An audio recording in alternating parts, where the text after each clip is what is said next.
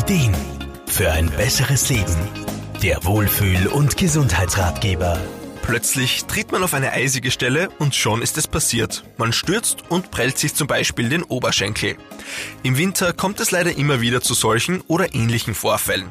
Prellungen und Hämatome sind häufige Folgen. Ganzheitlicher Therapeut Wolfgang Brunner-Frumann. Man muss sagen, zum Glück kommt es meistens nur zu Prellungen. Ab und an brechen sich Personen natürlich leider auch einen Knochen, aber zum Glück seltener. Trotzdem können solche Prellungen und Hämatome, also blaue Flecken, ganz schön wehtun. In der Medizin spricht man bei einer Prellung von einer geschlossenen Verletzung, die durch Kompression auftritt und bei der das Gewebe gequetscht wird. Je nachdem, wie stark die Prellung ist, können auch die Symptome unterschiedlich stark sein. Das häufigste Symptom sind wohl Schmerzen. Die sind oft bewegungs- und belastungsabhängig.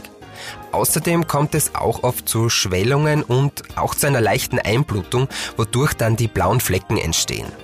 Wenn das größere Ausmaße annimmt oder an besonders verwundbaren Stellen ist, dann kann eine Prellung auch leider durchaus mal zu einem Notfall werden. Besonders wenn bei Prellungen der Kopf, das Auge oder der Bauchraum betroffen sind, sollte man unbedingt zum Arzt gehen.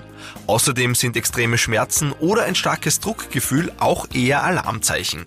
Wolfgang Brunner-Fuhrmann? Meistens sind Prellungen aber zum Glück harmlos. Einfache Tricks können da schnell helfen. Zum Beispiel kann man milde und einfache Bewegungen ohne viel Druck und Belastung machen.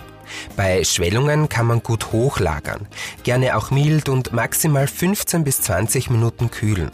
Und ja, Salben oder ätherische Öle können auch gut helfen. Ich denke da zum Beispiel an das Immortellenöl oder Lavendel. Hier bitte in der Apotheke oder bei Experten beraten lassen. Genauso wie Schnee und Eis gehören leider auch Stürze zum Winter. Damit man die Gefahr reduziert, sollte man natürlich auch auf gutes Schuhwerk und möglichst wenig Ablenkung achten. Passende Gehhilfen sind vor allem für ältere Menschen oft sehr hilfreich. Markus Kropatsch, Serviceredaktion. Der Wohlfühl- und Gesundheitsratgeber. Jede Woche neu.